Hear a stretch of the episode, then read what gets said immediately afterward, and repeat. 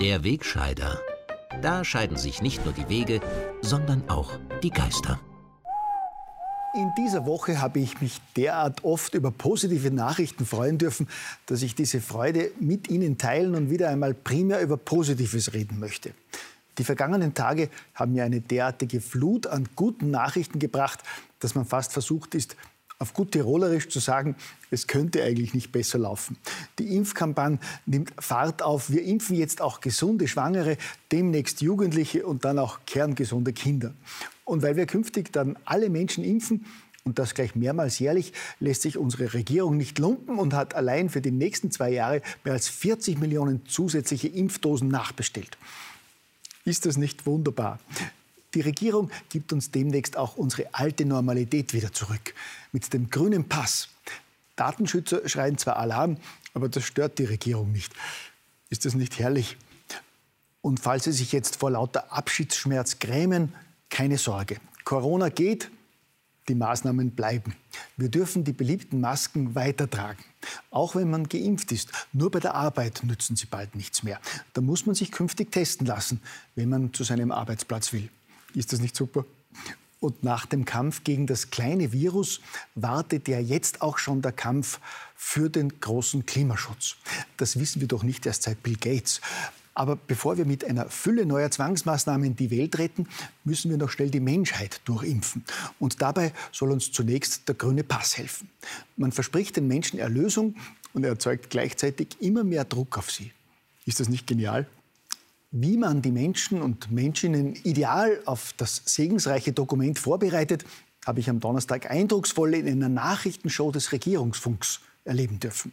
Dort hat die Moderatorin einen Bericht über den grünen Pass wörtlich so eingeleitet. Schon Anfang Juni könnte es den nächsten Schritt zurück zu dem, was wir früher ja als ganz normales Leben empfunden haben, geben. In Form des grünen Passes eine Art Eintritts- und Zutrittskarte für Lokale, Konzerte oder um wieder reisen zu können. Den grünen Pass sollen alle bekommen, die geimpft, genesen oder getestet sind. Ich meine, ist das nicht grenzgenial? Wir bekommen eine Art Eintritts- und Zutrittskarte als nächsten Schritt zurück zu dem, was wir früher ja als ganz normales Leben empfunden haben. Wer hätte das noch vor einem Jahr zu träumen gewagt?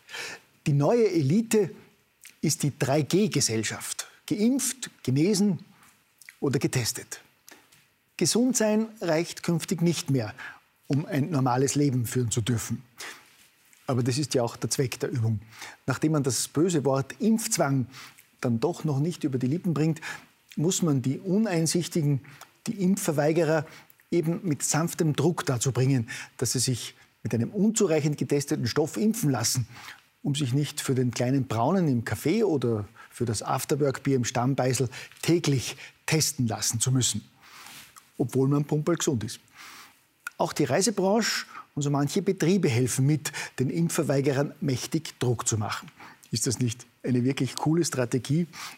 Durch die erfolgreiche Impfkampagne bekommen ja auch coole Sprüche eine neue Bedeutung. Bei unseren deutschen Nachbarn war ja die Frage, hast du einen Stich? bisher nicht so positiv konnotiert. Künftig könnte es die Eintrittskarte in die Disco sein. Und damit wir eben so schnell wie möglich unser normales Leben wieder zurückbekommen, müssen eben möglichst alle geimpft werden. Und deswegen impfen wir jetzt auch Schwangere, Jugendliche und Kinder, obwohl es bei diesen Gruppen wenig bis gar keine Daten über die Wirkungen gibt. Der neue Gesundheitsminister spricht jetzt schon hoffnungsvoll von einer dritten Teilimpfung im Herbst und dass künftig Schüler ab 12 geimpft werden sollen. Und deshalb hat Österreich jetzt auch zu den 18 Millionen Impfdosen, die wir heuer noch bekommen, zusätzlich 42 Millionen Impfdosen für die nächsten zwei Jahre bestellt. Das ist wirklich großzügig. Wenn zum Beispiel ein Drittel der Österreicher uneinsichtig bleibt und sich nicht impfen lässt, dann könnten sich die impfwilligen Bürger in nur zwei Jahren siebenmal gegen das Virus impfen lassen. Oder gegen eine noch viel gefährlichere Mutation. Ist das nicht großartig?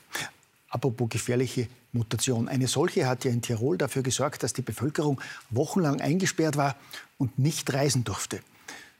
Aber auch wenn sich jetzt herausstellt, dass ein Großteil der Tests offenbar falsch war, bin ich davon überzeugt, dass die Verantwortlichen alles richtig gemacht haben.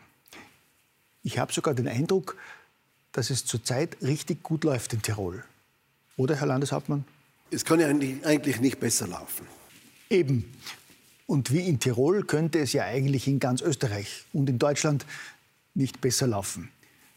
Wären da nicht die paar Querköpfe, die sich offenbar immer noch gegen die einzig wahre Einheitsmeinung stellen?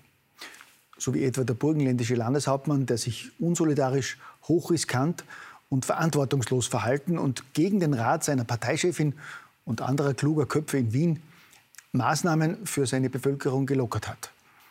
Es ist einfach ärgerlich, dass er auch noch Recht behalten hat und einzig das Burgenland jetzt von Rot auf Orange gestuft wurde. Und es ist einfach ärgerlich, dass nur wegen ein paar tausend Ärzten und Experten, die sich nicht unterordnen wollen, immer noch Unruhe im Schafstall herrscht. Und es ist noch ärgerlicher, dass sich ein einziger Fernsehsender nicht unterordnet oder mit Förderungen umstimmen lässt und diesen paar tausend Quacksalbern eine Bühne bietet, nur weil sie Nobelpreisträger und anerkannte Experten sind, die sich an ihren hippokratischen Eid erinnern und nicht im Liegen umfallen. Und nur weil sie in einer Doku evidenzbasierte Zahlen präsentieren, die nicht zu widerlegen sind. Egal, soll halt Corona gehen, die Maßnahmen bleiben. Wir treiben längst wieder die nächste Maßnahmensau durchs Dorf und widmen uns wieder dem Kampf für den Klimaschutz. Deshalb wird künftig Heizen mit Öl und Gas verboten. Autofahren mit Verbrennungsmotoren wird zunächst so teuer, dass es sich Ärmere und Familien nicht mehr leisten können, bevor es ebenfalls ganz verboten wird. Die Alternativen mit CO2-neutralem Heizöl und Sprit interessieren unsere Umweltministerin überhaupt nicht. Darüber diskutiert sie gar nicht. Denn die einzig wahre Alternative für die Grünen ist das Elektroauto. Ist das nicht toll? Dass wir dafür ein Vielfaches an Stromverbrauch benötigen würden, fällt zwar einem Volksschüler auf, der die Grundrechnungsarten beherrscht, nicht aber den Grünen und der immer größer werdenden Schar an politisch korrekten Lemmingen, die mitlaufen und mitwählen. Ebenso wenig stört es diese angeblichen Umweltschützer, dass allein für die Produktion der Batterien jetzt schon ganze Landstriche in Südamerika, Afrika und Asien zerstört werden, um Rohstoffe wie Lithium oder Kobalt abzubauen. Pardon, ich höre gerade, es heißt nicht Kobalt. Die künftige deutsche Kanzlerin weiß, wie man das richtig ausspricht. Zur Frage wie Rohstoffe, Kobold, wo kommt das eigentlich her, wie kann das eigentlich recycelt werden, müssen wir natürlich Antworten geben. Und da gibt es jetzt die ersten Batterien, die auf Kobold äh, verzichten können. Ja, bei so viel Expertise und Allgemeinwissen verstehe ich, dass meine deutschen Kollegen nach Interviews mit Annalena verzückt applaudieren und schon von einer grünen Kanzlerin träumen. Das ist einfach wunderbar, gell?